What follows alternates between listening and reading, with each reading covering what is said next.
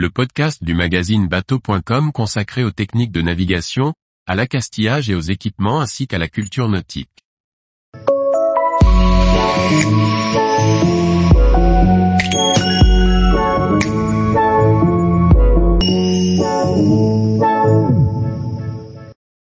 Liberty Kite, on a testé le cerf-volant de secours sur un semi-rigide. Par Briag Merlet. Nous avons pu embarquer à bord d'un semi-rigide de 7 mètres pour tester le Liberty Kite, une aile de traction conçue par le skipper Yves Parlier pour les bateaux de plaisance. Une solution simple de mise en œuvre que nous vous détaillons. Depuis plusieurs années, le navigateur Yves Parlier travaille au développement d'ailes de traction, similaires au kit surf, pour une application sur les bateaux. À travers la marque Liberty Kite, il propose des ailes autostables destinées aux bateaux de plaisance, tandis que sa marque Seakite travaille sur des solutions destinées aux navires de commerce, comme solution de propulsion d'appoint. Dans la plaisance, l'entreprise vise à la fois les voiliers pour un usage d'urgence en cas de dématage et des unités à moteur comme source de propulsion d'appoint ou en cas de panne. Elle équipe déjà un certain nombre de voiliers de course, de l'IMOCA au trimaran ultime. Les Liberty Kites sont proposés en option sur certains bateaux de série comme les trimarans Line. L'entreprise nous a invités à tester sa solution sur un semi-rigide de 7,50 mètres dans les Pertuis charentais. Après avoir quitté les pontons du port des Minimes, nous nous éloignons du chenal dans une mer clapoteuse et un vent d'une douzaine de nœuds. Il est temps de sortir notre aile de 20 mètres carrés, dont le petit sac et les 3 kilos seulement pourront trouver leur place sur n'importe quel bateau. Antoine de Chauffour nous explique rapidement le fonctionnement, basé sur deux lignes fixées l'une à l'arrière et l'autre à l'avant du bateau. L'aile est autostable. Il suffit de la régler pour que la ligne entre les deux points de tir soit le plus possible à 90 degrés du vent apparent. Ceux-ci doivent être distants de 5 mètres environ.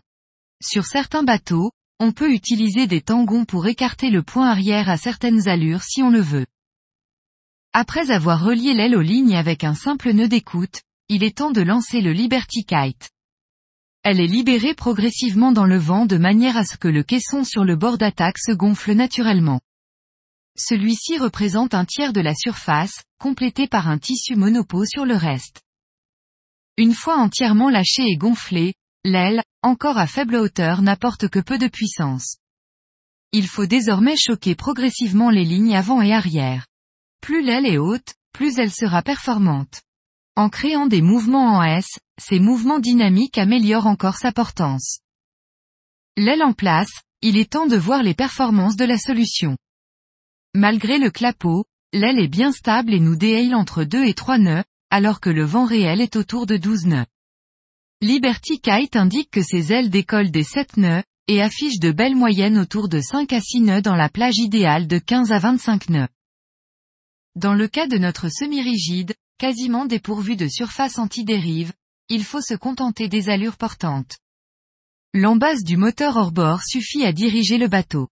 Antoine de Chauffour souligne que sur d'autres bateaux, le panel d'usage est plus large. Sur un bateau à moteur, on se contente de rester entre 100 et 180 degrés du vent, mais sur un voilier, on peut remonter jusqu'à 55 degrés du vent réel. Pour éviter de mouiller l'aile, nous décidons de la ramener à bord à deux, en effectuant la manœuvre inverse du lancement, mais il est possible de la récupérer à la manière d'un spinnaker, en larguant l'un des deux bras. Une fois à bord, il suffit d'ouvrir les deux portes, en velcro pour dégonfler le bord d'attaque et ranger le tout dans son sac, en quelques minutes.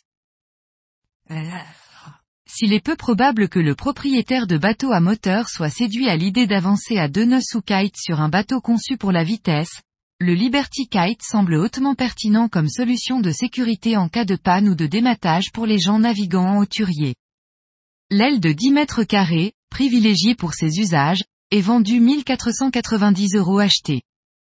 L'entreprise propose aussi des solutions de location d'ailes pour le convoyage de bateaux endommagés.